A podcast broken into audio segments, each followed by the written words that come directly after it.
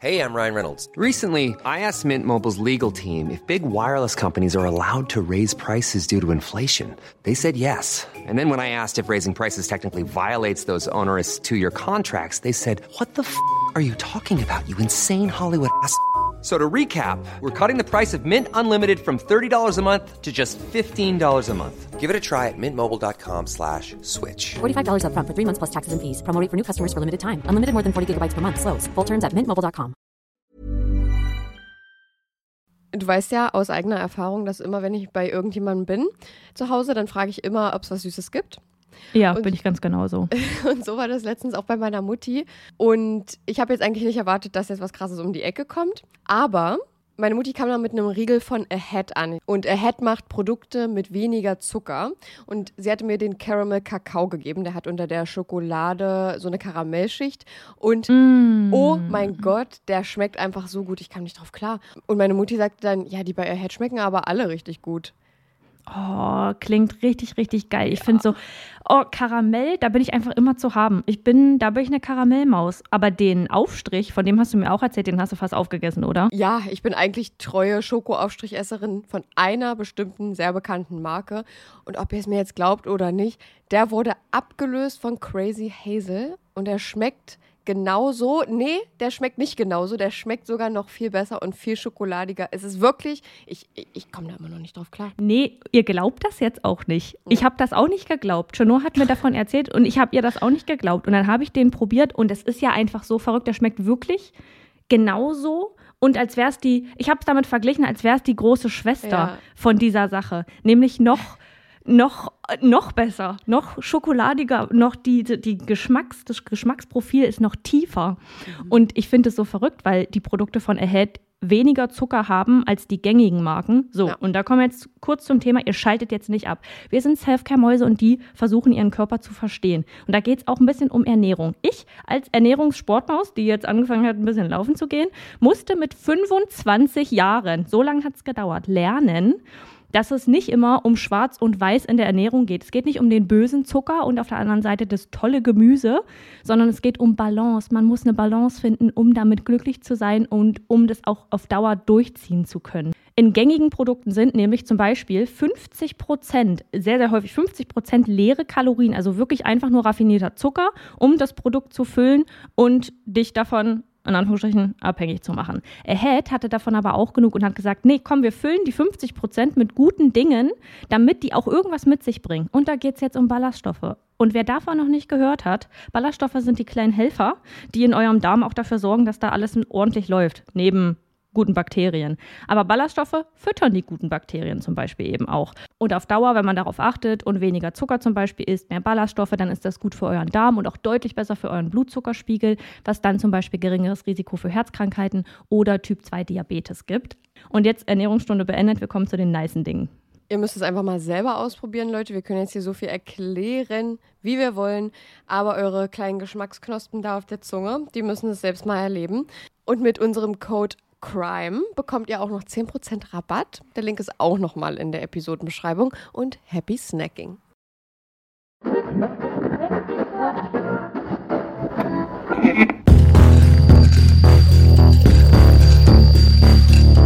Überdosis Crime, der Podcast. Hey, ich bin Saskia. Und ich bin Chenoa und bei uns geht es um nationale und internationale Verbrechen. Herzlich willkommen zu Folge 69 und ich starte direkt mit der ersten Frage an dich rein. Mhm. Könntest du dir vorstellen, in einer Wohngemeinschaft, also einer WG zu leben? Hm. Habe ich schon mal drüber nachgedacht? Einfach nur als Mhm. Gedankenexperiment. Mm, Chino sitzt auf ihrer Couch. Ich fühle mich jetzt mal in diese Welt. ich fühle mich da jetzt mal so rein. Ähm, nee, Quatsch, aber ähm, ich weiß nicht. Hm. Prinzipiell denke ich schon, weil eine Wohngemeinschaft hat man ja meistens, wenn man zum Beispiel Student ist und noch nicht volles Geld verdient. Und ähm, dann könnte ich es mir schon vorstellen, einfach ein bisschen auch aus der Not heraus. Könnte aber auch sein, dass ich dann auch schnell die Vorteile davon sehe. Aber es könnte auch sein, dass es mich nach einer Zeit nervt. Ich kann mich nicht so ganz reinfühlen. Hm. Aber ich mag das eigentlich ziemlich gerne allein zu sein und ich glaube, wenn man in einer WG wohnt, egal jetzt mal mit wie vielen Leuten man zusammen in einer WG wohnt, ist es meistens so, dass du die wenigste Zeit irgendwie allein, richtig alleine bist in deiner Wohnung. Ja. Ich glaube, das würde mich ein bisschen nerven, aber wenn ich in der Not wäre und hätte, würde gerade ein Studium beginnen, dann würde ich, glaube ich, auch mich damit anfreunden, einfach weil ich es muss. Ja, ich glaube, dass das auch eine richtig schöne Zeit sein kann, so im Studium, wenn man dann vielleicht gerade frisch anfängt zu studieren und dadurch neue Leute kennenlernt und die vielleicht auch eine Freundesgruppe haben, zu der man dann irgendwie mit dazugehört. Und mhm. ja, dass ich dass ich glaube, dass es einfach auch schön sein kann. Ich muss persönlich aber auch sagen, dass ich glaube, dass es nicht so richtig was für mich wäre. Dazu schätze ich so meinen eigenen Space viel zu sehr. Mhm. Und ähm, jetzt mal ganz unabhängig von mehreren Räumen, die ich gern habe, um irgendwie verschiedene Dinge voneinander trennen zu können, also ein Wohnzimmer oder mein Arbeitsbereich und das Schlafzimmer, ähm, merke ich richtig schnell, wenn ich mit anderen Leuten als meinem Freund zusammen bin, dass ich ja doch schneller genervt bin. Also ich versuche das, ich hasse das an mir selbst. Aber so, wenn ich mehrere Tage mit jemandem zusammen bin, dann merke ich so, wie es so langsam in mir anfängt, so ein bisschen zu kratzen. Ich mir so denke, oh, ich brauche eigentlich mal meine, meine Ruhe. Ja. Ähm, und das bekomme ich schon besser unter Kontrolle als früher, aber da merke ich so in mir selbst, dass da so ein bisschen was aufgewühlt wird, wenn ich mit einer Person länger zusammen bin. Und bei meinem mhm. Freund und mir ist es einfach so normal. Ich glaube, das kennt man vom eigenen Partner, dass sich das ein bisschen anders anfühlt. Da geht man sich auch mal auf die Nerven, aber es ist bei weitem nicht, oh, bei weitem nicht so schlimm, nee. Aber es ist ganz, es ist ganz anders als jetzt mit einer Freundin zum Beispiel zusammen. Ich denke ähm, außer man verbringt mit der Freundin so viel Zeit, dass es sich schon fast anfühlt wie die Schwester zum Beispiel. Dann glaube mhm. ich, kann man sich auch mal auf den Sack gehen, auf gut Deutsch gesagt, ohne ähm, sich wirklich richtig zu nerven und dann verzeiht man sich auch schneller oder so, dann ist das ein bisschen harmonischer. Ich kenne auch einige WGs, bei denen Freundinnen zusammengezogen sind, die jetzt auf jeden Fall keine Freundinnen mehr sind, gerade weil sie zusammen gewohnt haben. Ja, krass. Ähm, kann ich mir auch gut vorstellen. Also ja, das könnte ich mir bei mir selber auch gut vorstellen, dass dann, weil dann ja. merkt man erstmal richtig so die Macken von den Leuten, weißt du? Genau, das glaube ich nämlich auch. Also so gut es laufen kann, umso blöder kann es auch laufen, würde ich jetzt mal behaupten. Und damit würde ich auch schon zum Fall kommen, den ich heute mitgebracht habe. Ja, gerne. Leute, wie ihr vielleicht gehört habt, ich bin ein bisschen angeschlagen von der Stimme. Das liegt daran, dass ich derzeit erkältet bin, beziehungsweise war, es ist schon wieder das Schlimmste überstanden, aber meine Stimme ist immer noch ein bisschen angeschlagen. Aber wir haben gedacht, wir machen das hier trotzdem für euch, weil es kann ja nicht sein, dass das dann ausfällt. Das ähm, muss nicht sein. Und Saskia hat, hat auch zu mir im Vorfeld gesagt, nee, man kann auch wissen, wir sind ja auch Menschen, äh, falls, so. da, falls da Zweifel dran bestand. Ähm, falls da Zweifel dran besteht. Genau, aber heute ist ja Saskia mit ihrem Fall dran, weshalb das, glaube ich, nicht so ganz gravierend ist. Aber ich würde sagen, wir fangen mit Saskias Fall an. Triggerwarnung und andere Anmerkungen zur Folge findet ihr wie immer in der Episodenbeschreibung. Nachbarn können nett sein. Sie können laut sein, unfreundlich. Sie können dich ignorieren, wenn sie das wollen. Und das alles hat man sich ja überhaupt nicht ausgesucht. Anders ist das in einer Wohngemeinschaft. Dort sucht man sich ja eigentlich erstmal die Wohnpartnerin aus und weiß ungefähr, worauf man sich einlässt. Klar, gibt es da einige Macken, die vielleicht erst später ans Licht kommen, aber grundsätzlich sollte man erstmal der ersten Intuition trauen, die einem bestätigt, ob das jetzt der richtige Fit für eine WG ist. Und am Ende kann man ja immer noch einfach ausziehen und wird durch jemanden Neues ersetzt. Im heutigen Fall ist das leider nicht so. Denn was, wenn die Macken der Person, mit der man zusammenlebt, jegliche Grenzen überschreiten? Wenn man abhängig von der Lebenslage wird und ganz schnell klar ist, lebend kommt man da nicht mehr raus. Es ist ein kühler Sommertag im August 2016. Um genau zu sein, der 10. August, ein Mittwoch. Heute enden die Sommerferien. Während sich auf dem Parkplatz eines bekannten schwedischen Möbelhauses in Frankfurt Niedereschbach die Besucher tümmeln, um Schöttbuller zu essen und zwischen Duftkerzen zu wühlen, macht ein Mitarbeiter einer Gartenbaufirma eine schreckliche Entdeckung. Ihre Mäharbeiten, die sie im Laufe des Tages entlang der Straße, die am Möbelhaus vorbeiführt, weitergeführt hätten, wird sofort unterbrochen. Hier liegt jemand rum, sagt der sichtlich aus dem Konzept gebrachte Mann in Richtung seines Chefs. Der Garten- und Landschaftsbauer läuft sofort den kleinen Hang hinunter. Tatsächlich liegt vor seinen Füßen eine leblos scheinende Person. Er versucht den Puls an der linken Hand der vor ihm liegenden Frau zu erfühlen. Als er kein Lebenszeichen wahrnimmt, ruft er sofort die Polizei. Die Frau liegt in einem trockenen Regenrückhaltebecken. Ein Regenrückhaltebecken ist ein künstlich angelegtes Becken, welches große Mengen Regenwasser vorübergehend sammelt und dann verlangsamt in die Kanalisation ableitet. Sie ist 1,77 Meter groß, hat graues, mittellanges Haar, eine kräftige Statur und bei näherem Hinsehen ein Tribal-Tattoo im Nacken. Ihr Alter schätzen die nach ihrem Fund eintreffenden Polizisten auf 40 bis 65 Jahre alt, wobei ein Alter von Ende 50 realistischer wäre, ihrem Aussehen nach zu urteilen. Die gefundene weibliche Leiche trägt ein hellgraues Shirt und eine graue Jogginghose, an denen sich auffällig viele Hundehaare befinden. Diese werden später analysiert. Sie stammen von zwei unterschiedlichen Tieren. Neben den Hundehaaren werden aber noch andere Spuren gesichert, so zum Beispiel eine Schleifspur, die den Hang hinunter zum leblosen Körper führt. Trotz keiner weiteren größeren Gewalteinwirkung am Körper ist für die Beamtinnen hier schnell klar, es handelt sich um ein Gewaltverbrechen. Einzig und allein der Körper der toten Frau ist vorhanden, keine Identität. Man weiß nicht, wer sie ist. Es gibt keine Vermisstmeldung seitens Angehöriger. Normalerweise gibt es Familien und Freunde zu toten Menschen, die um sie trauern und sie vermissen, während sehr häufig noch nach dem Täter oder der Täterin gesucht wird. Hier aber fehlt beides. Die ErmittlerInnen sehen sich einen Tag nach dem Fund gezwungen, ein Foto zu veröffentlichen. Ein Foto der Toten und ihres Tattoos. Und damit jemanden zu finden, der die Frau zu Lebzeiten kannte oder schon einmal gesehen hatte.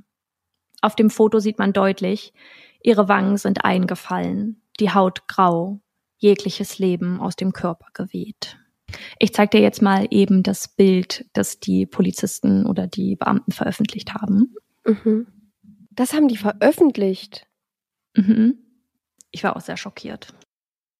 Zwei Monate nach dem Geschehen und noch immer erfolgloser Suche nach der Identität strahlt die Sendung Aktenzeichen XY ungelöst einen Beitrag zum Fall aus.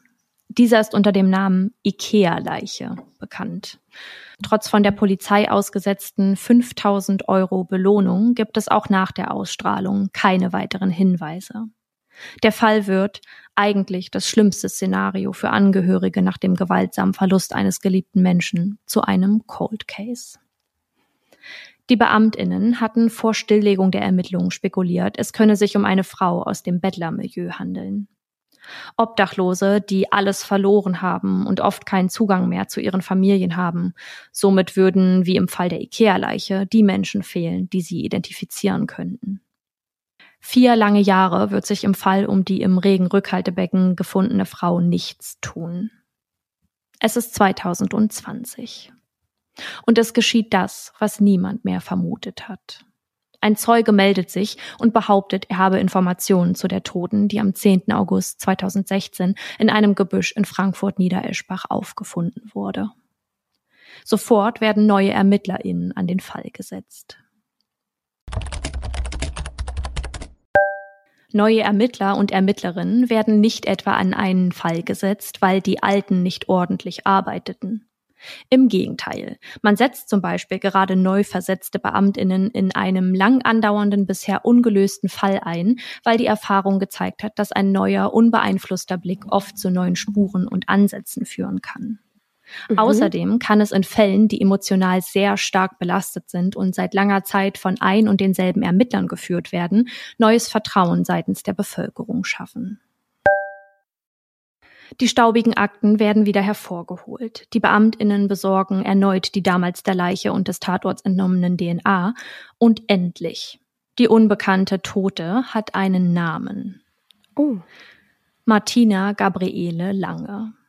Ihre Familie nannte sie Gabi. Als die Ermittler ältere Fotos von Gabi sehen, ist ihnen klar, warum sich niemand auf das Leichenbild meldete. Sie hatte sich in den Jahren vor ihrem Tod äußerlich stark verändert.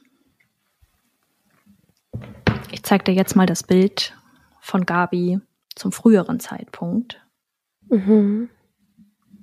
Also da, ich hätte da jetzt auch keinen Zusammenhang aus den beiden Bildern geschlossen. Hättest du es jetzt nicht erwähnt? Gar nicht. Gar nicht, oder? Das, Das das, ist ja finde ich auch echt krass, wie doll da der Unterschied ist. Mhm. Aber das sind natürlich ein paar Jahre, aber also die sieht ja, sieht ja gar nicht mehr aus, wie sie es am Ende getan hat.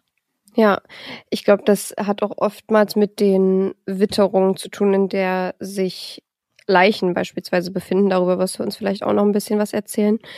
Ähm, Gerade weil es ja in einem Regenrückhaltebecken war, wo ihre Leiche gefunden wurde. Ganz kurz zu eurer Information. Sie wurde zwar in einem Regenrückhaltebecken gefunden, dieses war aber zu dem Zeitpunkt trocken. Das war ja Ah, im okay. August und da hatte es nicht so viel geregnet. Und ähm, Verwitterung war da in dem Fall vielleicht nicht so das Problem, weil Mhm. sie nur einen Tag gelegen hat. Ach so, So viel Okay. kann ich schon sagen. Genau. okay. Ihre letzte Wohnanschrift befand sich im Frankfurter Stadtteil Bonames. Aus Zeugenaussagen wissen die ErmittlerInnen, dass sie in den letzten Jahren vor ihrem Tod immer wieder am Ben-Gurion-Ring in Frankfurt gesehen wurde. Dieser ist unweit von ihrem zuletzt gemeldeten Wohnort entfernt. Doch wo lebte Gabi von 2011 bis 2016? Dazu springen wir zurück in die Jahre 2005 und 2006. Beim Ausführen ihres Hundes lernt Gabi Manuela U kennen. Nicht lange dauert es, da ist die gerade 45 Jahre alte Gabi hin und weg von ihrer neuen Freundin. Sie verbringen viel Zeit zusammen, führen intensive Gespräche und auch sonst ist Manuela einfach für sie da. Gabi hat es gerade nicht leicht. Gerade erst hatte sie die Trennung von ihrem Ehemann aufarbeiten müssen, verlor dann ihre Arbeitsstelle als Kauffrau und steigt aus existenzieller Angst in einen schlecht bezahlten Pflegejob ein. Das Einzige, was sie durch den Tag bringt, ist ihr Hund Amos. Doch dieser verstirbt 2011. Der Kontakt zu ihrer Familie wird mit dem Kennenlernen von Manuela immer sporadischer. Auf Gabi wirkt Manuela in den ersten Monaten herzlich, offen und ehrlich. Wie eine gute Seele, der man sich anvertrauen will. Was Gabi aber nicht mitbekommt, Manuela U schafft es, ihre neue Freundin im Laufe der Zeit persönlich, aber auch finanziell abhängig von sich zu machen. Die Lebenskrise, in der Gabi lange steckt, kostet sie schamlos aus. Gabi ist gutgläubig. Sie glaubt an die Freundschaft und die starke Frau, die da vor ihr steht. So, in Anführungsstrichen, betreibt Manuela Magie. Manchmal verbrennt sie Dinge, um etwas zu beschwören und macht ihr glaubhaft, dass sie die Unmengen an Rotwein abends als Heilmittel gegen einen Tumor trinken müsse. Okay. Mehrere Jahre der Freundschaft vergehen. Gabi hat kaum noch Kontakt zu anderen Menschen. Ist oft mit Manuela unterwegs oder bei ihr zu Hause. Zeugen wollen sie später häufig mit immer unterschiedlichen Hunden am Ben-Gurion-Ring spazieren gehen sehen. Manuela U war jetzt ihr Mittelpunkt. 2009 wird die gerade einmal 39-jährige Manuela U Gabi gegenüber das erste Mal körperlich gewalttätig. Oh. Immer wieder gibt es solche Vorfälle, gerade wenn sie sauer ist und aus der Haut fährt. Da muss ich sagen, an der Stelle bin ich jetzt aus der Recherche echt schockiert von der Situation und frage mich, wie verzweifelt jemand sein muss, um dann den folgenden Entschluss zu ziehen. Okay. Gabi zieht 2011 mit in Manuela U's Dreiraumwohnung. Die nächsten Monate bestätigt sich für die Hauptmieterin das, was sie schon so lange herbeiführt. Sie hat die Kontrolle über die Situation. Über Gabi. Sie zieht deren Kontokarten ein, legt ihr Handy still. Als sie etwas Geld braucht, kontaktiert sie Gabis Schwester, der sie erzählt, dass diese einen Autounfall hatte und das Auto starke Schäden davon getragen hat. Als die Schwester das Geld nicht überweist, reißt damit Gabis letzter Kontaktfaden zu ihrer Familie. Diese, vor allem aber ihre Kinder, seien ab diesem Zeitpunkt nicht mehr an ihre Mutter herangekommen. Gabi ist dabei aber nicht die erste Person, die Manuela U und ihrem Schein verfällt. In ihrer Wohnung hatte sie sich ein Konstrukt gleich eines Regimes aufgebaut. Ihre Lebensgefährten, die immer wieder bei ihr wohnten, waren unter sie gestellt. Fünfmal war sie schon verheiratet gewesen. Immer scheiterte die Ehe, weil Manuela U von einem vorerst fröhlich, offen und positiv wirkenden Menschen zu einer Ehefrau mit Kontrollwahn und Psychospielchen wurde, wie der von ihr getrennt lebende Ehemann später sagen wird. Als er damals mit ihr zusammenlebte, durfte er immer weniger selbst über sich und sein Leben bestimmen. Der Zugriff auf sein Geld wurde ihm untersagt und wenn er mal nicht spurte, wurde Manuela zur Furie. Dabei wurde sie immer unzugänglicher und kontrollierender. So ging sein Gehalt zwar auf sein Konto, zudem hatte er aber keinen Zugriff. Stattdessen erhielt er als erwachsener Mann ein Taschengeld von Manuela U. Der Kontakt zu Freunden war auch ihm untersagt. Ein Feierabendbier mit Kollegen zum Beispiel wäre nie möglich gewesen. Sie sei immer total ausgeflippt und habe ihn bei schlechter Laune als Blitzableiter genutzt. Dabei sei sie ihm gegenüber handgreiflich geworden, habe ihn immer wieder beleidigt und mit Worten erniedrigt. Nicht lange dauert es, da verlässt er fluchtartig die Wohnung. Damals wohnte zeitweise Manuelas Bruder mit in der Wohnung, dem erging es aber noch viel schlechter als ihm selbst. Und auch Gabi hatte er damals kennengelernt. Schnell wurde ihm klar, dass Manuela ihre Spielchen auch bei ihr spielte. Sie sei Gabi gegenüber in der Zeit schon körperlich gewalttätig gegenüber gewesen, habe sie mit schlimmen Worten erniedrigt und wie ihre Leibeigene behandelt. Nachbarn, die Manuela U kannten, verglichen die Wohngemeinschaft, die sich über die Jahre hinweg immer wieder änderte, mit einer Sekte. Wer einmal hinzugezogen war, durfte nicht mehr über das eigene Leben bestimmen. Sie habe sich immer Persönlichkeiten in schwierigen Lebensphasen gesucht, beziehungsweise regelrecht eingefangen und dann begonnen, sie zu manipulieren. Und obwohl Gabi lange eine starke Frau war, die früher, wenn ihr etwas nicht passte, trotzig reagierte und sich selbst von den Schlägen des eigenen Vaters nicht unterkriegen lassen hat, fixiert sich nur noch auf Manuela. Über die Jahre wird Manuela U immer sicherer in dem, was sie tut. Sie wird immer brutaler, immer aggressiver. Martina Gabriele Lange, so weiß man jetzt, hat in den Jahren vor ihrem Tod in der Hölle auf Erden gelebt. Hauptsächlich hielt sie sich in der Küche der Dreiraumwohnung, in der außerdem Manuelas Sohn Patrick U und der Freund Manuelas Tochter Dennis L mitwohnten, auf. Jedoch nicht freiwillig. Manuela sperrte Gabi dort regelmäßig für mehrere Stunden ein. Nur zur Toilettengängen habe sie sie dann herausgelassen. Auf den Fotos von früher im Vergleich zum Leichenbild ist Gabi nicht mehr zu erkennen. Aus einer schlanken Frau mit dunkelbraunem Bob, einem schwarzen, eleganten Kleid und großer Halskette ist eine Frau geworden, die täglich von Manuela U gemästet wird. Gabi nimmt stark zu. Zum Todeszeitpunkt wiegt sie bei einer Größe von 1,77 Meter 100 Kilogramm. Aber nicht nur das. Körperhygiene ist ihr untersagt. Die dunklen Haare werden langsam grau und reichen über ihre Schultern. Manuela verbietet ihr nicht nur, sich die Haare zu färben, sondern auch die Zahnhygiene ist Gabi untersagt.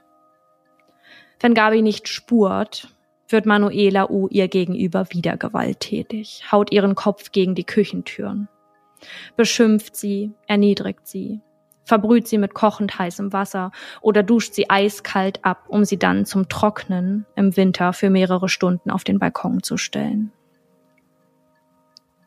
Gabi muss massive psychische und physische Misshandlungen ertragen. In der Rangordnung, die sich Manuela U in ihrer Wohnung aufgebaut hat, steht sie ganz oben, Gabi ganz unten. Die beiden anderen Mitbewohner irgendwo dazwischen. Dies wurde in den Ermittlungen auch mit einer Hackordnung verglichen. Hackordnung oder auch Dominanzordnung beziehungsweise konstante soziale Ordnung bei Tieren genannt, ist die Ordnung, bei der das an der Spitze stehende Huhn von anderen nicht oder nur selten beim Fressen gehackt wird, selbst aber sehr häufig alle anderen unter ihm stehenden hackt und somit dauernden Kämpfen aus dem Weg gegangen wird. Wie Manuela U es schaffte, nicht nur Gabi, sondern auch andere Männer und Frauen so zu manipulieren, dass sie all das über sich ergehen ließen, ist den ErmittlerInnen bis heute ein Rätsel. Die Opfer ihrer psychischen und physischen Gewalt würden vermutlich immer die Hoffnung haben, dass es irgendwann wieder besser werden würde und die Manuela zurück sei, die sie anfangs kennengelernt hatten. Doch anders als Manuela U's Ex-Partner Carsten U, der sich schnell aus ihren Griffen befreien konnte und das Weite suchte, fand Gabi nicht die Kraft oder den Mut, dieser Situation zu entkommen. Manuela hatte ihr Selbstbewusstsein so klein gemacht, dass die Hoffnung auf etwas Besseres und schönere Zeiten einfach fehlten. Über Jahre hinweg hatte Manuela es geschafft, Gabis Lebens- und Überlebensdrang so zu minimieren, dass diese keinen Widerstand mehr leistete. Wenn sie andere Hunde ausführte, sei sie nach Angaben von anderen Nachbarn immer mit gesenktem Kopf durch die Nachbarschaft gelaufen. Dennis L. wird später aussagen, dass Gabi immer für das Putzen der Wohnung zuständig war. Manuela ließ sie also die niederen Aufgaben im Haushalt erledigen, während sie ihren Sadismus an ihr auslebte. So werden Gabi über die Zeit zum Beispiel die Zähne ausgeschlagen. Wenn Manuela U wieder ihre drei Liter Wein am Abend getrunken hat, reißt sie Gabi die Haare aus, lässt sie auf der Hundematte in der Küche schlafen und tut ihr andere unaussprechliche Dinge an, die für den Sachverhalt hier keine Rolle mehr spielen, weil man aus vorangegangenen Details schon lesen kann, wie Manuela U tickt und wozu sie bereit ist. Und eines Tages ist Martina Gabriele Lange ihr zu viel. Manuela U reicht es und sie beschließt, ihre Mitbewohnerin, die ihr lange genug auf die Nerven gegangen sei, loswerden zu müssen. Wie ein Spielzeug, das sie einfach nicht mehr nutzen mag, will sie sich der Frau entledigen. Ihren 22 Jahre alten Sohn Patrick U zieht sie direkt mit hinein. Dieser zwängt Gabi am 9. August 2016 in der gemeinsamen Wohnung zu Boden. Er zieht ihr eine Plastiktüte über den Kopf und hält diese am Hals zu. Als Gabi anfängt, sich zu winden und in Todesangst gerät, schafft sie es, die Tüte mit den Fingernägeln am Gesicht zu zerreißen. Dennis L. kommt hinzu und bekommt von Manuela den Befehl, die Handgelenke des Opfers festzuhalten. Während Patrick noch eine Tüte holt, tritt Manuela Gabi mehrere Male in die Rippen. Patrick U zieht ihr die zweite Tüte wieder über den Kopf und stellt sicher, dieses Mal noch stärker zuzuhalten. Gabis Körper erschlafft. Sie ist tot. Gemeinsam fahren die drei die Leiche zum 1,3 Kilometer entfernten Regenrücklaufbecken hinter dem IKEA-Möbelhaus. Sie zerren Gabis Leiche aus dem Auto und werfen sie unten am Hang einfach ins Gebüsch. Wir springen zurück ins Jahr 2020. Vier Jahre finden die ErmittlerInnen keinen Täter oder keine Täterin. Doch dann der Durchbruch. Dennis L. wird festgenommen. Er hatte sich eine kleine Sache zu Schulden kommen lassen und war deswegen im DNA-Register aufgeführt worden. Währenddessen werden erneut Spuren unter den Fingernägeln der Leiche mit neuen Mitteln ausgelesen. Und siehe da, sie führen zu Dennis L. in Büttelborn. Anfangs schweigt dieser zu den Vorwürfen, wird anschließend in Untersuchungshaft gebracht. Schließlich muss er doch etwas preisgeben, denn kurze Zeit später werden Manuela U und Patrick U ebenfalls als Verdächtige festgenommen. Das Tatmotiv, die drei hatten sich im persönlichen Umfeld von Gabi lange aufgehalten. April 2021. Die Staatsanwaltschaft Darmstadt übernimmt den Fall, weil einer der Beschuldigten zum Tatzeitpunkt erst 19 Jahre alt ist und somit als Heranwachsender gilt. Dabei greift dann das Wohnortprinzip. Zum Tatzeitpunkt kommt dieser nämlich aus Südhessen, weswegen statt der Frankfurter Jugendkammer die Jugendkammer des Landgerichts Darmstadt zuständig ist. Eine Jugendkammer kann im selben Verfahren sowohl gegen einen Erwachsenen als auch gegen einen heranwachsenden Angeklagten verhandeln. Auf das Strafmaß des erwachsenen Angeklagten hat dies keinen Einfluss. Manuela U betritt den Gerichtssaal mit einer pinken Softshelljacke mit komplett verhülltem Gesicht durch eine Mütze, die sie sich bis zur Nase gezogen hat, und einem Mundschutz sitzt sie auf der Anklagebank. Nicht weit entfernt von ihr auch ihr Sohn Patrick U. und Dennis L. Die Kriminalpolizei Frankfurt trägt am zweiten Verhandlungstag vier Stunden die grausamen Details vor, von denen Dennis L. und Patrick U. in ihrer Untersuchungshaft berichteten. Jetzt vor Gericht würden sie sich nicht mehr trauen, sich dazu zu äußern. Zu groß sei die Angst vor Manuela gewesen. Diese schweigt zu allen Vorwürfen. Ihr Verteidiger hingegen beschreibt ihre Situation als die des Opfers. Sie selbst sei nämlich genau dieses. Und zwar ihrer eigenen Hilfsbereitschaft. Sie sei Opfer ihrer eigenen Hilfsbereitschaft. Somit habe sie immer gutmütig hilfsbedürftige Menschen wie Martina Gabriele Lange und Dennis L. aufgenommen. In der Arbeit als Altenpflegerin habe sie viel Stress gehabt und sei nach langen Tagen zurück in die chaotische Wohngemeinschaft gekommen, wodurch sie dann keinen anderen Ausweg sah, als zum Alkohol zu greifen. Ihre Aggressivität ihren Partnern gegenüber würde im unverarbeiteten sexuellen Missbrauch gründen, den sie als Kind erfahren habe. An den Tatabend könne sie sich auch nicht mehr erinnern, weil sie da betrunken gewesen sei. Das wäre auch nicht das erste Mal gewesen, dass sie sich bis zum Blackout betrunken hatte. Somit sei sie nicht schuldfähig für den Abend, an dem Gabriele Lange umkam. Sie hätte ja auch keinen Grund gehabt, ihre Mitbewohnerin umzubringen. Anders als Patrick und Dennis, die vermutlich genervt von dieser waren. Manuela U. und Patrick U. werden zu lebenslanger Haft verurteilt. Bei Manuela wird die besondere Schwere der Schuld festgestellt, womit eine Haftentlassung auf Bewährung nach 15 Jahren nicht möglich ist. Ein Psychiater und ein Gutachter sind sich einig, dass Manuela U eine sadistische Motivation hatte. Sie habe Freude daran gehabt, andere Menschen körperlich und seelisch zu quälen. Ihr Talent, sich als eine gewinnende Persönlichkeit zu zeigen, habe ihr geholfen, andere Menschen in ihren Bann zu ziehen. Deswegen sei sie auch bei den Bewohnern des Pflegeheims, in dem sie arbeitete, beliebt gewesen. Zu Hause hingegen habe sie dann alles ausgelebt, was sie tagsüber zurückhalten musste. Dennis L. wird zu einer Haftstrafe von dreieinhalb Jahren wegen Körperverletzung mit Todesfolge, also Totschlags, verurteilt. Vier Jahre lang ist Gabi Lange die Tote ohne Namen.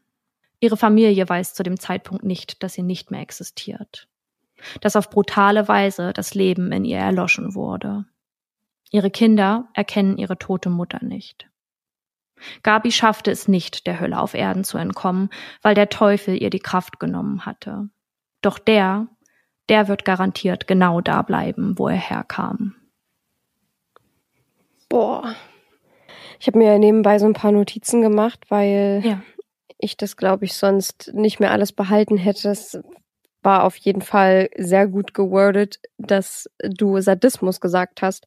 Denn ich habe auch direkt irgendwie an Folter gedacht, weil das, mhm. was du mhm. beschrieben hast, was sie mit ihr gemacht hat, auch das dann irgendwie im Winter auf den Balkon stellen und die Haare ausreißen, das ist doch alles, wie du auch sagst, aus einer sadistischen Motivation heraus entstanden. Und ja, das wäre sehr interessant, irgendwie mal psychologisch einzuschätzen, was wir leider nicht können, aber das wäre äh, sehr interessant als ich das gehört habe, da war ich echt ein bisschen von der Rolle, muss ich sagen. Ich finde die Details auch so, so grausam und die Vorstellung, dass die Gabi lange da einfach so lange wohnte. Das sind nicht ein paar Monate gewesen. Die hat sich dieser ganzen Sache mehrere Jahre ausgesetzt. Ja. Ja, und auch irgendwie diese Ausweglosigkeit, die sie wahrscheinlich gespürt hat, dass sie zu ihr gezogen ist und dann irgendwie auch nichts dagegen tun konnte, weil sie die Kraft einfach wahrscheinlich nicht hatte, auch ja. teilweise wahrscheinlich aus der Folter begründet. Finde ich so traurig. Ja, ich will mein Wording da, glaube ich, nochmal verbessern. Ich habe gerade gesagt, ähm, sie hat sich dieser Sache ausgesetzt, aber sie war dieser Sache einfach ausgesetzt. Sie konnte mhm. nichts anderes tun. Das ist ja sehr häufig in in solchen Situationen der Fall, dass wenn jemand abhängig gemacht wird von jemandem anders und von einer Lebenssituation, dann findet man da nicht so schnell raus. Und dann ist die Überwindung und die Kraft, die nötig ist, so viel größer und so viel immenser, als es das vielleicht nach ein paar Wochen ist. Ja. Und das kann man sich einfach nicht vorstellen. Und ohne da die Schuld auf sie schieben zu wollen, also wir machen kein Victim Blaming hier. Ich frage mich nur wirklich so aus psychologischer Sicht, wie man da reinrutschen kann und dann da drin bleibt. Also mhm. in welcher, in welcher schlimmen Lage muss sie sich befunden haben zu dem Zeitpunkt, die Gabriele, ähm, dass sie diese Schritte, diese Einzelschritte, die dafür nötig sind, dass sie in diese Wohnung zieht, dass sie das macht und dass sie mhm. sich vielleicht immer wieder denkt, das ist die richtige Entscheidung, Manuela wird noch zu der Person, die sie damals war. Ja, du hast ja gesagt, dass sie sehr große Mengen Wein getrunken hat. Und ich frage mich schon mal allein, das zu schaffen, aber auch dann noch diese Tat mit zu begehen. Also, Mhm. weil sie war ja auch, wie sie dann in dem Gerichtsprozess gesagt hat, betrunken und stützt sich ja darauf auch so ein bisschen auf diese Unzurechnungsfähigkeit. Und ich dachte mir, wenn man, also es kommt ja auch immer darauf an, wie gewohnt man das ist. Das äh, wissen wir ja jetzt nicht genau, aber überhaupt, wenn man, also ich schätze mehrere Liter Wein als viel Alkohol ein, definitiv Ja. auch bezüglich der Auswirkungen auf den Körper und auf des Einschätzungsvermögens irgendwie. Und Mhm. also äh, definitiv hatte sie ja auch, hätte sie die Motivation für diesen Mord auch ohne den Alkohol gehabt, das denke ich Ja. schon. Ja. Aber in diesem Zustand, in dem man dann ist, nach mehreren Litern Alkohol einen Mord mitzubegehen und dann aber in der Verhandlung darauf zu plädieren, dass man ja unzurechnungsfähig ist, weil man eben sehr betrunken war, finde ich irgendwie wieder so haltlos. die, die Menge an Alkohol jetzt mal unabhängig davon, ähm, wie viele Liter das waren. Sie bringt das ja auch im Gerichtsprozess an, wie du gesagt hast, und ähm, das so als Entschuldigung dafür zu nehmen oder als Rechtfertigung, warum das passiert ist und sich da so rauszuhebeln Hm. aus dieser gesamten Verantwortung, ähm, dass sie das bis zum letzten Zeitpunkt nicht einsieht, was sie da getan hat. Und dabei ist mir eine Frage in den Kopf gekommen, die sollten wir vielleicht gar nicht so weiter ausführen, weil das äh, ja einfach, ich glaube, eine Prinzipsache ist. Wie kann man an der Stelle als Verteidiger, wenn es ein Pflichtverteidiger ist, dann kannst du ja da nichts machen, aber wie kann man so eine Person vertreten?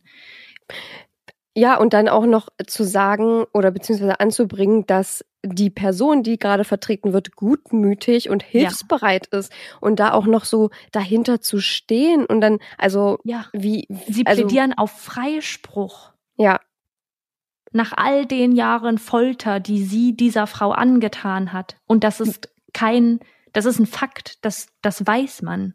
Genau, weil die beiden äh, Mitbewohner und nach den Aussagen ist es ja bestätigt. Ich meine, gut, wie sehr kann man jetzt Mittätern unbedingt glauben, aber aus der ganzen Sache geht schon ein bisschen hervor, dass sie der Drahtzieher der ganzen Geschichte war und auch des Mordes und gerade sie sie ja auch hauptsächlich gefoltert hat und Ja. Oh, ich finde das so schlimm, drüber nachzudenken, wie ausweglos man sich fühlt in so einer Situation.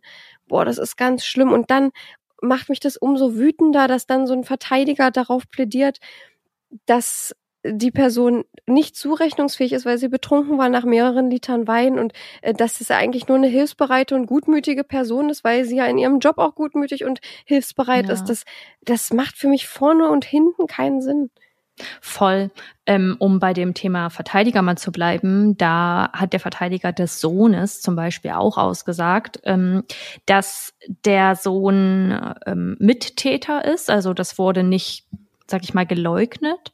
Mhm. aber dass er auch jahrelang unter der Gewalt von Manuela gelitten hat und geschlagen wurde und an zu einem Zeitpunkt zum Beispiel gewürgt wurde bis fast zur Bewusstlosigkeit, ähm, so dass er auch in Todesangst geraten ist. Ob das stimmt oder nicht, ähm, das können wir beide jetzt nicht wissen, aber so Ja. wurde das ausgesagt und da hat man aber schon einen an, der hat ja auch lebenslänglich bekommen, Mhm. nicht mit der besonderen Schwere der Schuld, aber diese 15 Jahre sitzt er auf jeden Fall ein. Ja. Und da finde ich, merkt man einen Unterschied zu dem Verteidiger von, Manu von Manuela U. Hm. Ja, bei ihm finde ich das halt auch noch bei dem Sohn. Er war ja auch manipuliert. Sie hat ja eine sehr manipulative Art an sich und äh, war vielleicht auch gerade dadurch, dass der Sohn das ja auch ein bisschen mitbekommen hat, was mit der Gabriele passiert, war auch vielleicht eingeschüchtert und wollte halt einfach nicht der Nächste sein oder so, dass er dann halt einfach kann man nur spekulieren, aber dass er sich dann dachte, ich mach das jetzt, weil ich das nicht anders kenne. Ja, also die sind natürlich nicht beide, also sowohl der Dennis als auch der Patrick, nicht von der Schuld freigesprochen, um das Nee. hier einmal zu sagen, Definitiv. damit auch die ähm, HörerInnen das wissen. Aber das, da, ja, da finde ich, gibt's einen Unterschied zwischen den beiden. Und ähm, dass das keine Entschuldigung ist, so für die Tat, die Patrick U da auch begangen hat, aber sich vorzustellen, die ganze Zeit mit dieser Frau zusammenleben zu müssen. Auch die Nachbarn, die sagen, dass sie das mitbekommen haben. Und da stellt sich bei mir die nächste Frage, warum hat man davon nicht mitbekommen oder hat man davon mitbekommen und es ignoriert? Ich weiß, dass die Häuser, also dieser Wohnblock, das war schon so Platte, plattenbaumäßig. Und dass ich mir vorstellen könnte, dass Menschen, die in so einem Umfeld leben, vielleicht weitaus größere Probleme haben, als sich damit zu beschäftigen, was die Nachbarn da in der Nachbarwohnung machen. Ja, ich kann mir auch vorstellen, dass da so ein bisschen weggeschaut wurde und dass da eben jeder vor seiner eigenen Tür so ein bisschen kehrt, was natürlich Hm. nie richtig ist. Also immer, wenn man irgendwas Verdächtiges sieht, hört oder ja irgendwie nur in irgendeiner Art mitbekommt, ist es immer gut, das irgendwo zu melden. Man kann ja auch Sachen anonym Ja. melden. Wie gesagt, wenn ich irgendwas höre, das habe ich schon mal in einer anderen Podcast-Folge erzählt, wenn ich irgendwas höre auf der Straße, irgendein Schrei oder irgendeinen Knall oder so, ich gucke immer auf die Uhrzeit, habe ich ja schon mal erzählt. Einfach Ja. nur, falls ich irgendwann mal einfach irgendwas zu einer Tat oder irgendeinem Vorfall beitragen kann. In diesem Fall wäre mir das dann, ja, keine Ahnung, mache ich einfach mittlerweile aus Reflex, das hatte ich schon mal erzählt. Und dann, ja, einfach so wegzuschauen. Ich weiß auch nicht, ob man, ob das dann vielleicht teilweise auch in anderen Einheiten des Wohnblocks ähnlich war und man sich dann halt gedacht hat, das ist hier halt einfach häufig, häufiger mal so. Kann man nur, Stimmt. ja, kann man nicht, kann man Stimmt. nicht genau sagen. Habe ich auch noch nicht drüber nachgedacht, dass es ja auch sein kann, dass es einfach auch viel Lärm in der Nachbarschaft gab und Hm. Da öfter mal skurrile Situationen aufgetreten sind, in denen man sich fragt, was ist jetzt hier los? Was, Mhm. was, was ist jetzt passiert? Und dass man dann natürlich nicht immer klingeln geht und nachfragt, ob alles in Ordnung ist oder dass die Ja. Situation genau beobachtet. Und zumal es ja auch nicht in einer kleinen Stadt passiert ist. Also in einer Mhm. 20.000 Einwohnerstadt, da würde sowas vielleicht schneller auffallen als in Frankfurt. So, Ja, wenn in. Fra wenn in Frankfurt äh, irgendwo, das ist halt eine riesengroße Stadt. Ja. Und wenn da irgendwas passiert, dann ist der, die Aufmerksamkeit natürlich irgendwie erstmal geringer, weil da in, Groß, in Großstädten tendenziell mehr passiert als in Kleinstädten. ja.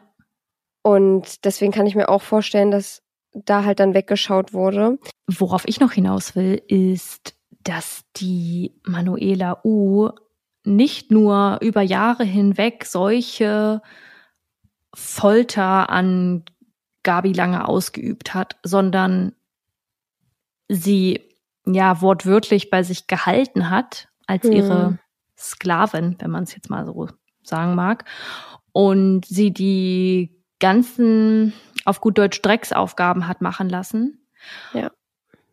Und diese letzte Aufgabe, die sie jetzt hatte, das möchte ich alles bitte in ganz große Anführungsstriche setze, setzen. Diese letzte Aufgabe, die sie dort hatte, mh, die Gabi lange umzubringen und fortzuschaffen, selbst die hat sie anderen Personen überlassen und daneben gestanden und einfach nur zugeguckt. Ja. Ihren war eigenen trotzdem- Sohn damit reinzuziehen und war Ja. trotzdem die ganze Zeit maßgeblich daran schuld, was passiert, weil sie die Anweisung gegeben hat. Ja, genau. Sie war halt, wie ich eben schon gesagt habe, die Drahtzieherin und das passt eigentlich da ganz gut, weil klar hast du jetzt auch gesagt, der Sohn und der Schwiegersohn von ihr hatten eben das Motiv laut Manuela, dass sie einfach genervt von ihr waren und Manuela, ich weiß nicht, vielleicht hat sie einfach nur das Motiv von sich auf andere übertragen, weil ich kann mir gut vorstellen, dass die beiden gar kein besonders großes Motiv hatten, sondern einfach halt manipuliert wurden von ihr und ihr Motiv halt dieses Banale war, dass sie halt genervt ist und keine Lust mehr hat. Und Ja. ich finde das so schlimm. Aber wir hatten es schon mal in einem anderen Fall, den ich mal mitgebracht hatte, wo zwei Teenagerinnen eine Freundin von sich äh, ermordet haben. Und da war auch der Grund, sie haben einfach keine Lust mehr mit ihr befreundet zu sein. Und das Hm. habe ich so ein bisschen da die Vergleiche jetzt gerade hingezogen zu deinem Fall heute. Und da dachte ich mir gerade, das, das ist so banal, das geht nicht in meinen Kopf rein.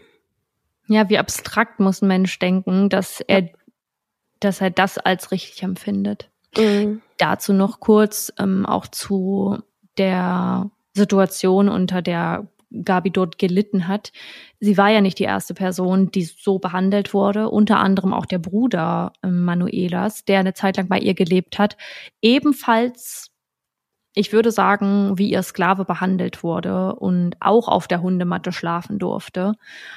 Ihr eigener Bruder. Ja, Ich weiß nicht, ob er älter oder jünger war, aber das spielt ja auch Da- eigentlich keine Rolle. Nee, nee, nee, aber ich hätte mir jetzt vorstellen können, dass wenn er zum Beispiel jünger ist, dass sie Dass sie so die das von Autorität dann früher hat. schon überträgt vielleicht Hm, und diese ja. Autorität spielen lassen will. Aber wie du sagst, es spielt keine Rolle, wie alt er war. Und dort eben auch aufs Übelste beleidigt wurde von, von ihr. Ja, daran sieht man aber auch nur, dass es ja keine persönliche Sache war, so richtig. Also das ist Ja. einfach ein Grundproblem von der Täterin in dem Fall, Ja. eben so mit Menschen umzugehen und sie so zu ihren Leibeigenen zu machen und sie so zu entwürdigen, Ja. dass das ja gar nicht mehr persönlich ist, weil sie hat es ja teilweise mit ihren Ehemännern auch so gemacht, vielleicht nicht Ja. ganz in der Form, aber äh, die hat sie ja auch misshandelt und ist ja da auch körperlich gewalttätig geworden und das äh, zeugt ja einfach nur davon, dass das keine persönliche Sache war. Total. Die Frau wirkt auf mich so absurd und psychisch wirklich einfach durch. Mhm. Und ich frage mich wirklich, was da passiert ist. Also aus einer psychologischen Sicht würde es mich wirklich interessieren, was da in ihr vorgegangen ist, dass sie sich solche Menschen sucht und was zeitgleich in Gabi vorgegangen ist, wie ich vorhin schon mal gesagt habe, so etwas mitzumachen und das als letzten Strohhalm zu sehen, an den sie sich geklammert hat. Dazu noch etwas. Bei Manuela U hat man im Nachhinein bei Hausdurchsuchungen Material gefunden, auf dem der Missbrauch von Kindern zu sehen ist.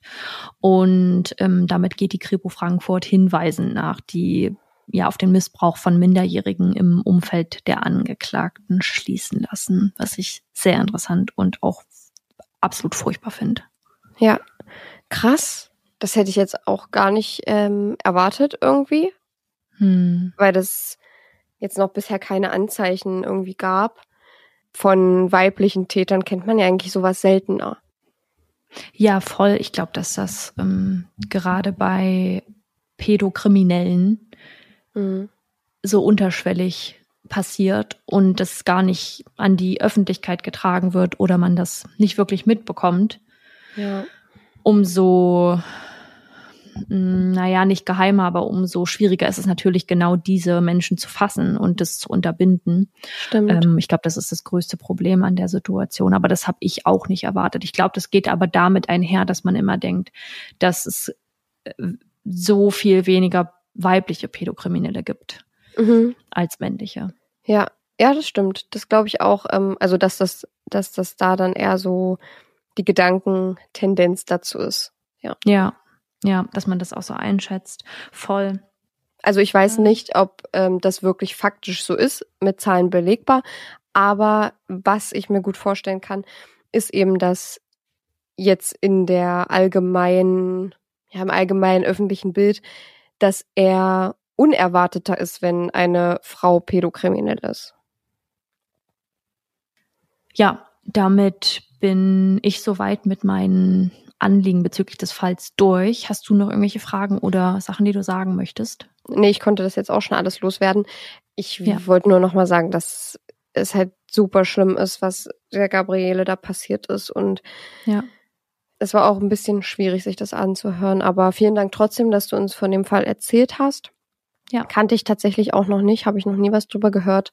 Ja, damit wir jetzt etwas lockerer aus der Folge gehen können und vielleicht ein bisschen positiv gestimmter sind nach diesem Fall, der mich auch sehr mitgenommen hat, auch in der Recherche, kommen wir jetzt zu unseren mörderisch guten Faves.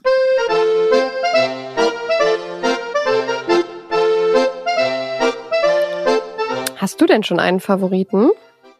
Ja, und du wirst bestimmt mit den Augen rollen. Oh Gott. Nee, ist nichts Schlimmes. Aber du erinnerst dich ja bestimmt noch an meinen Polunder, den ich stricken wollte. der auch noch nicht so viel weiter ist, wo wir noch eine Wette abgeschlossen haben. Ach so, ich ähm, wollte gerade fragen. Dass du mir, ich, ich dachte, du willst mir jetzt sagen, dass der fertiggestellt wurde. Oh Gott. I wish, I wish. Nö, ich habe ein Häkelprojekt angefangen. Oh Gott. Ey, kannst du eine Sache bitte mal vorher fertig machen? Das gibt's nicht. Bist du auch so eine, die so mitten, mitten im Buch ein anderes Buch wieder anfängt zu lesen und das sich dann vornimmt, das andere trotzdem weiterzulesen und das Nee. dann nicht, nicht macht? Okay. Nee, ich quäl mich so lange durch, durch ein Buch, bis ich sag, Kein Bock mehr. nee, jetzt kann ich doch, jetzt kann ich nicht mehr und dann lese ich das auch nicht mehr. Mhm. Das, das nicht, aber jetzt hier in dem Fall brauchte ich jetzt mal was Frisches, was Neues. Ich fliege ja nach Lissabon und dann habe ich gedacht, ich brauche jetzt ein Oberteil, was ich da anziehen kann. Und da wurde jetzt erstmal eins gehäkelt. Ist es schon fertig? Nein, Mann, warte, ich zeig's dir mal. Zeigst du uns das dann auch in unserer Überdosis Crime Story angezogen oder äh, Ja, wenn ich es wenn ich's fertig bekomme und es passt, dann ja.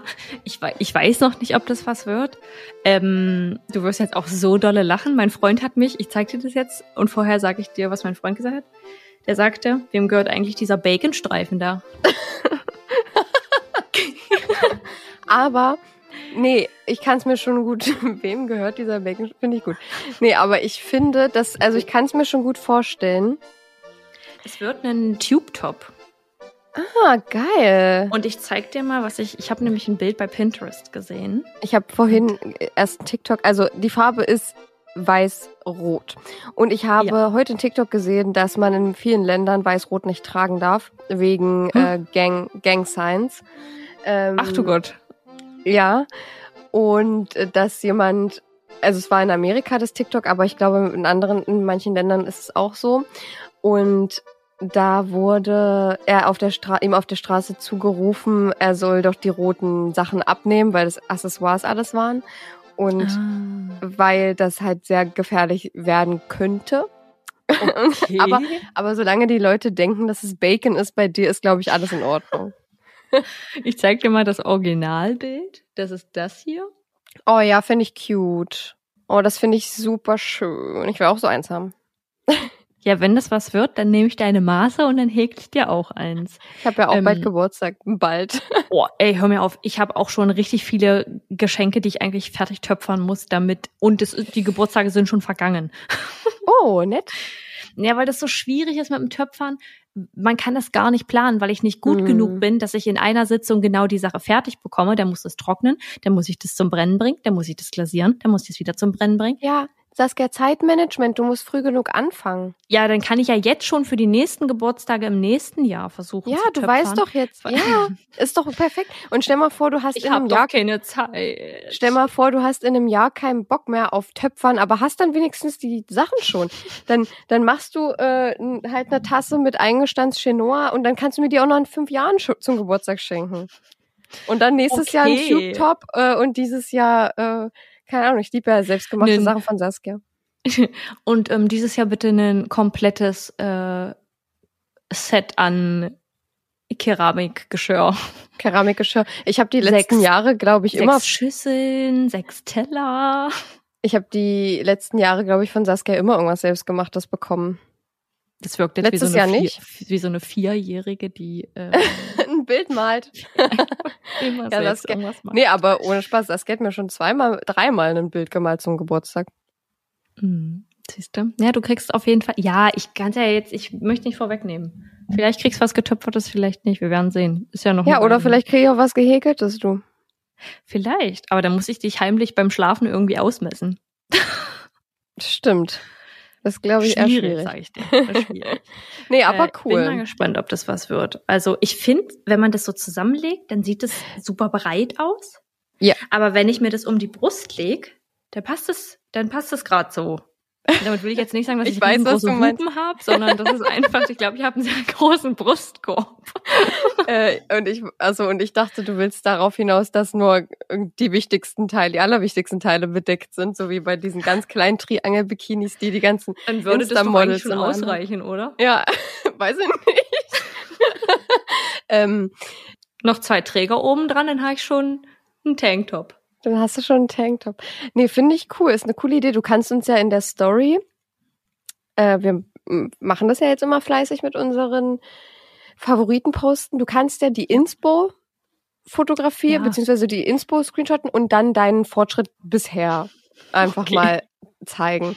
Und äh, dann können wir uns das alle mal angucken. Bis jetzt sieht's aus wie Bacon. Also ich kann äh, das gut verstehen, dass dein Freund das so eingeschätzt hat, aber Ja. äh, ich kann es mir schon gut vorstellen. Ja, ich glaube auch, dass das, das wird was. Wir werden sehen. Es ist auf jeden Fall eine schöne Sache, um auf der Couch zu sitzen und einfach ein bisschen, ja, ein bisschen zu häkeln. Ich würde sowas kann ja auch häkeln- gerne machen, aber ich kann Häkeln ich, sehr empfehlen. Also Stricken ist wirklich anstrengend. Das finde ich ein bisschen, ah, es, ich mag es auch, vor allem, weil ich das Ergebnis vom Stricken lieber mag als vom Häkeln. Mhm. Aber es gibt schon viele schöne Projekte, die man häkeln kann, die auch nicht so altbacken aussehen. Oh, ich glaube, ich könnte das nicht. Ich glaube, da würde ich einfach. Doch. nee, ich würde da wieder Das ist verzweifeln. wirklich, das ist ganz dolle einfach. Ich kann dir das mal zeigen. Das ist wirklich ganz dolle einfach. Und wenn man das einmal raus hat, dann ist das wie Fahrradfahren. mhm. Wirklich. Ja, und we weil du nur, du musst eigentlich nur den Faden festhalten, dann hast du ja nur in einer Hand eine Nadel. Und die, das ist, das ist immer das Gleiche. Wenn du einen Knoten machst oder einen Stich, dann ist das immer das Gleiche. Naja. Ja. Nee, ah, naja, mal gucken. Naja. Vielleicht kriegst du auch ein Häkel-Beginner-Set zu, zum Geburtstag. Oh Gott. Oh Gott. Und dann, dann ist dann am Ende mein Untergang. machen. Nee, dann ist am Ende mein, am Ende mein Untergang, weil ich dann so gestresst bin davon, dass ich so denke, nee, kann ich nicht. Ist, also ich glaube, nee, ich glaube bei Lego wäre das an. Ich habe noch nie selber Lego gepuzzelt, gepuzzelt, gelegot. Gepuzzelt. Naja, Äh, ist ja schon ein Puzzle. Irgendwie. Aber ich habe ich hab mal mitgelegot bei Mitgelegt. jemandem. Ähm, das hat mir ein bisschen Spaß gemacht, aber ich glaube, weiß jetzt nicht, ich weiß, ich mag das halt optisch nicht in meiner Wohnung, so Lego-Zeug Hm. hinzustellen. Ja, ich muss kurz dazu sagen, ich habe ja heute echt oft geschmatzt. Also Lego baue ich auch richtig gern und mein Freund auch. Und mein Vorhaben ist es, ihm zwar in den nächsten Jahren bestimmt noch andere Sachen zu kaufen, aber die Bedingung ist, die Sachen immer wieder abzubauen, wenn man fertig ist. Dann hat man erstens viel mehr Spielspaß, weil man es immer wieder neu aufbauen kann. Und Macht es steht nicht rum. Oh, Macht man safe nicht. Nein, ich Doch. wette. An einem regnerischen Tag nimmt man sich dann mal das Lego-Set und dann baut man das mal auf. Ja, und dann sagst du, ich habe jetzt zwar schon fünfmal diese Straße von Harry Potter gebaut, äh, habe die immer wieder abgebaut, aber heute regnet es, heute mache ich es einfach nochmal. Nee, glaube ich nicht. Aber ein Puzzle puzzelt man doch auch richtig oft. Was? Ja. Echt? Wir haben ein glaub, so ein Familienpuzzle bei meinen Eltern. Das wird zu Weihnachten immer rausgeholt. Dasselbe? Habe ich noch nie gehört. Ist ja krass. Lego-Tauschbörse.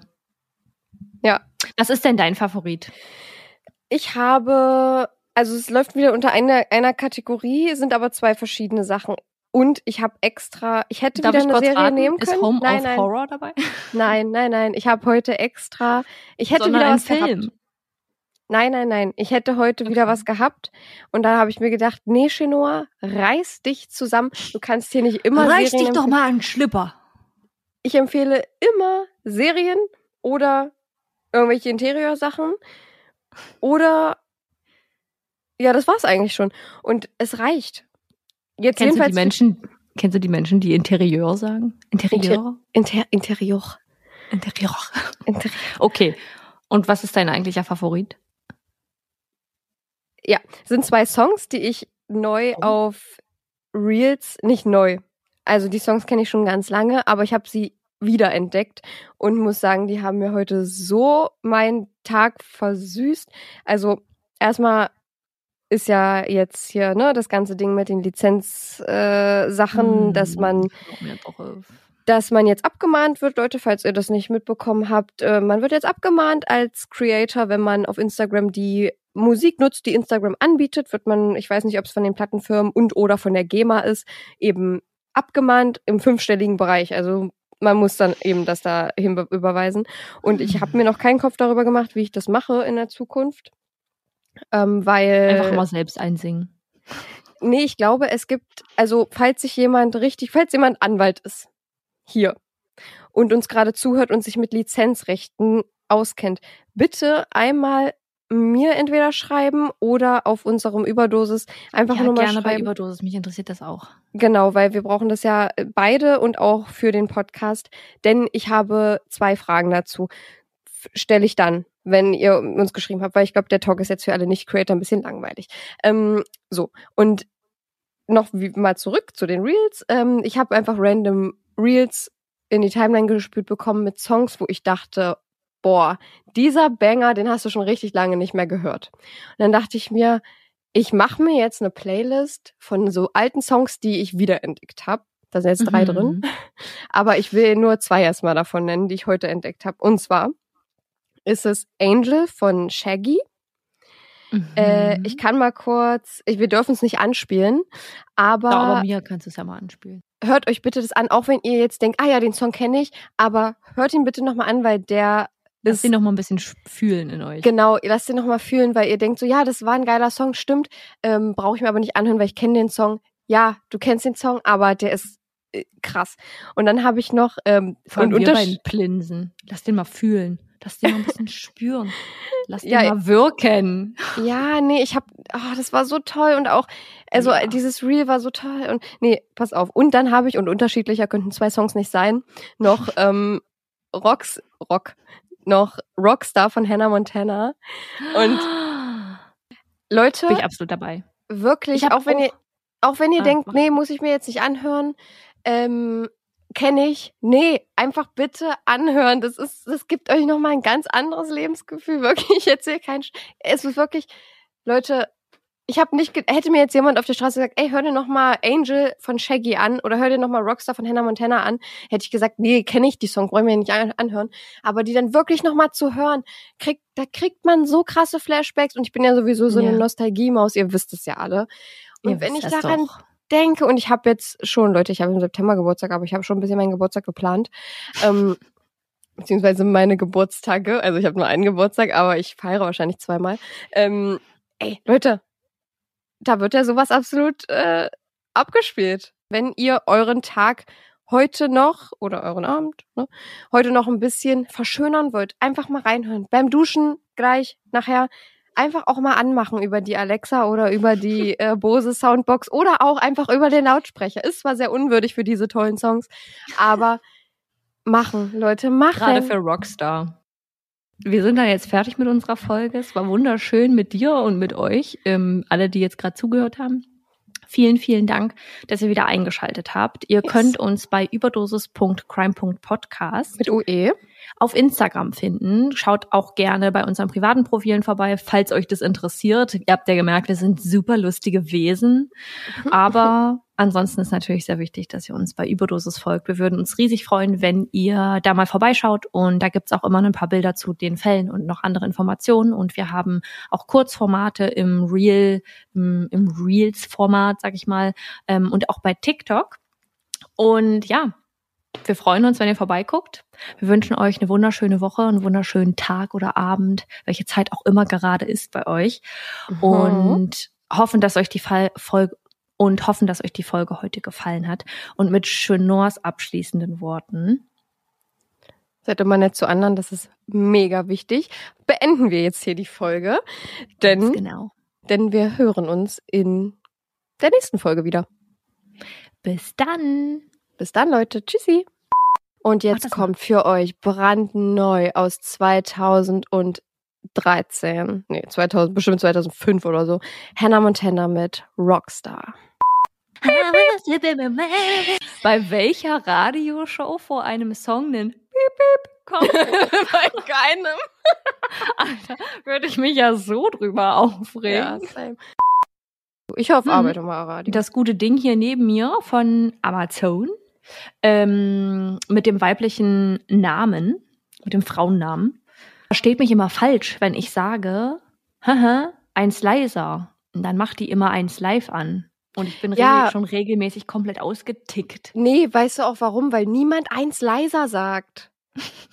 niemand, den ich kenne, jeder hat, jeder, den ich kenne, hat eine Alexa und niemand sagt, Alexa, eins leiser. Da denke ich mir immer, also manchmal, wenn ich das bei dir so mitbekomme, denke ich mir so, sag mal, geht's noch? So, also so die richtigen Pros, die sagen direkt so die Stufe, äh, Alexa Lautstärke 3, Alexa Lautstärke 5. Oder du sagst Ich weiß halt, doch nicht, welche Stufe das ist. Aber ich finde, Alexa würde eigentlich ganz gut zu dir passen. Alex. Alex ich finde halt, also ja, ich finde Alex finde ich ein bisschen schwierig, aber Alex finde fänd ich in Ordnung. ja, aber in Deutschland sagt keiner Alex dann. Alex. Alex, komm noch mal her. Bitte, bitte schneid es mal rein. Nee, vielleicht hinten am Ende. Vielleicht hinten am Dann haust in die Bloopers. Ja, hau ich in die Bloopers. Oh.